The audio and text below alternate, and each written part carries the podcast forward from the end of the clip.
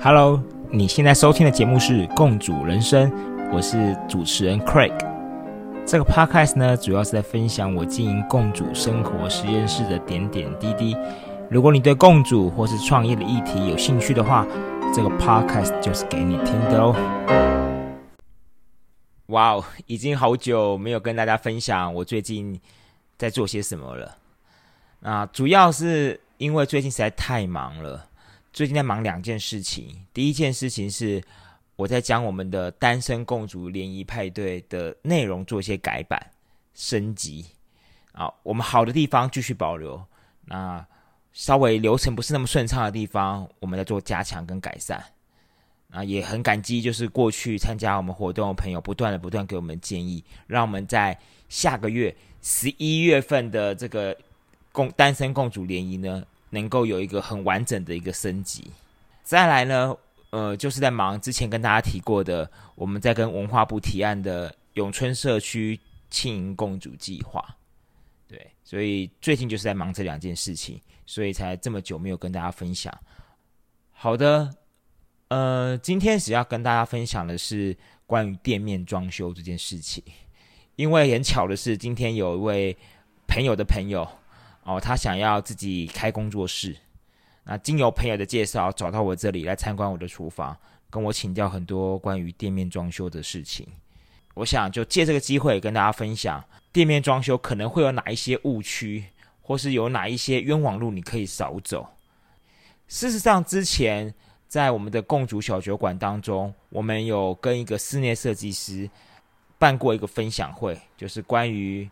呃，老屋翻修的一个分享会，那在那场分享会当中，也有一些跟我同样的经验哦。那我们就统一的来这边跟大家分享。第一个部分，我觉得要注意的是，既然你是要创业嘛，是不是能够立即的赚到钱？我觉得还蛮重要的。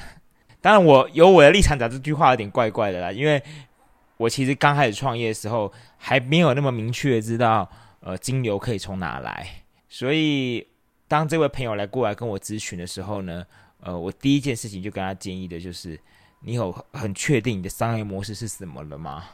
因为这个会影响到你之后店面装修的整体的规划，你究竟要往哪个方向走？那举例来说，那位朋友他是之前是在知名的饭店里面，呃，做烘焙的，做那个饭店的一些甜点啊、塔类的啊、蛋糕啊，都是他们。都是他所制作的，然后他现在呢，想要自己开工作室了，他就有好几条路可以走。首先，他跟我分享，有人去找他做直播，然后借由直播在带货卖，当然这也是很好的一种。第二种，他自己想做的，也许是做礼盒，哦，做成甜点礼盒，因为这个利润比较高。那第三种，他也想过的是，呃，也许做外汇。可是做外汇很辛苦，你自己要背个东西跑来跑去的。那第四种呢，当然就是做这种宅配啊，或者是让客人能够到自己的店面或是自己的工作室来取货。对，又或者他有考虑第五种，他有想过要开课。那他的营收来源有可能有这么多种，那他究竟他现在该怎么做？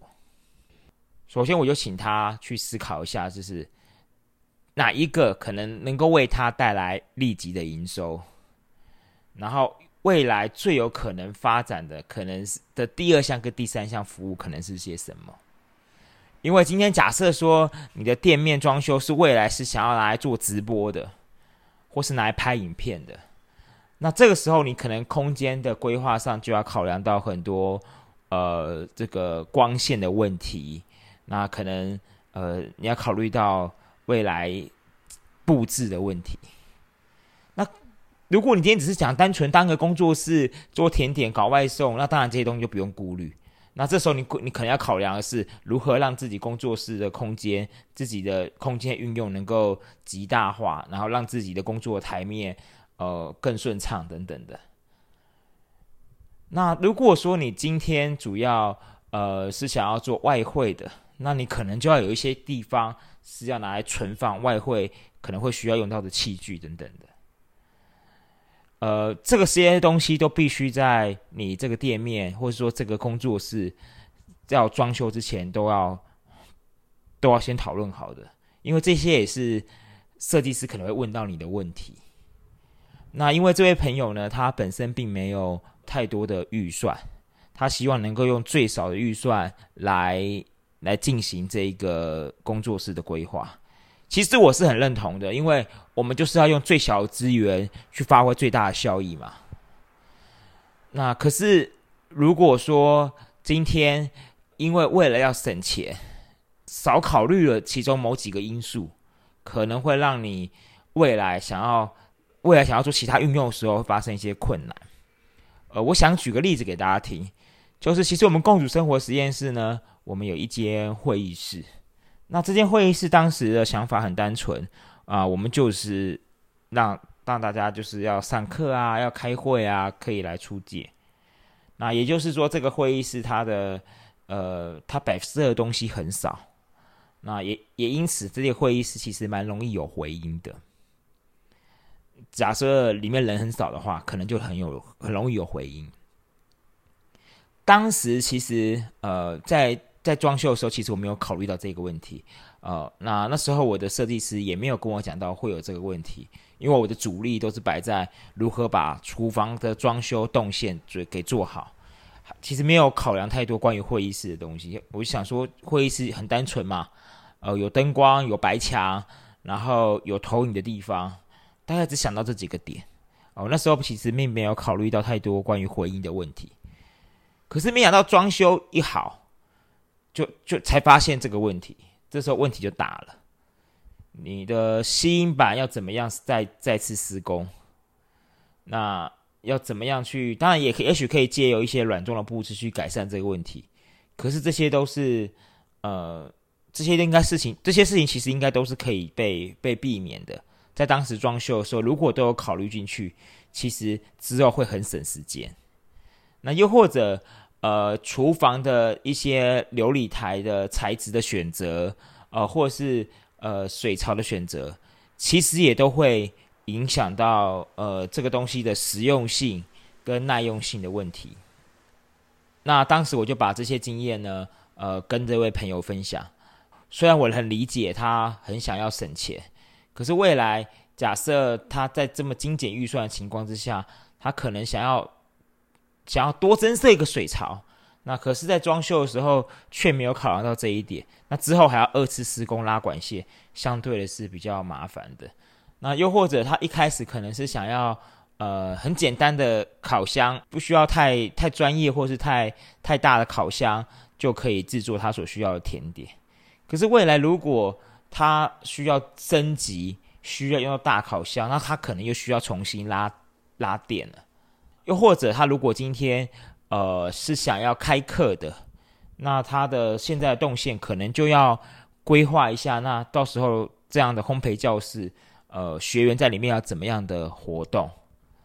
所以其实今天要装修一个工作室或一个店面，考量因素真的还蛮多的。这些事情都跟他一开始的商业模式有非常重大的关系。那我们简单的总结一下。那如果今天你也是想要开一间呃小小的店面或者工作室哦，你可能要注意到哪些事情？第一个，你的商业模式有明确了吗？你究竟主要的用途是用来做些什么？再来，第二点，你未来你现在所设定的这个用途，未来有没有扩增的可能？如果有扩增的可能，那么你是不是要预先要做哪一些的规划？第三点。那这个商业模式当中会不会有呃其他使用者的加入？你可能需要考虑到其他的使用者会怎么样来使用你的空间，这个动线的规划也是非常的重要的。最后一点，呃，应该是所谓的收纳了，因为很多时候我们只想到怎么使用，而忘记收纳的问题。那到时候，呃，如果东西一多，其实环境就会变得变得相当的凌乱。好啦，大概就以上这几点简单的心得跟大家分享。那我想这以上这几点应该，呃，如果你今天是要开一个店面，或者是说你今天是要开一个工作室，应该可以做一点小小的参考。呃，如果你有想要开一间共享厨房，或者是你刚好有一个工作室要装修，那，有些问题想要跟我讨论，我也非常欢迎。因为我觉得装修这件事情啊，它可大可小，动辄大概就是几十万甚至是上百万的事情，大家赚钱都很不容易。其实如果可以适时的去避免掉一些误区，呃，应该可以帮大家呃节省时间又节省钱。对，节省时间。很多时候我们为了省钱，呃，绕了一大圈，然后花了很多的时间。可是其实时间就是钱呐。我们在装修店面的时候，有时候我也为了省钱，然后自己四处去比价、去 survey，花了很大的心力。自己回头想一想，真的有省到吗？我花了这么没日没夜花了这么多的时间，如果把它换成是钱，那那可能可能我事实上花的成本是更多的。今天的节目就到这里喽，谢谢你的收听。如果你喜欢我的节目的话，就请动动你的手指头。给我们五星的评价，或是分享给你的好朋友们，这样就会有更多人能够听到我的分享哦。当然，也欢迎你留言给我，这样我就有机会在节目当中回答你的问题。就这样喽，拜拜。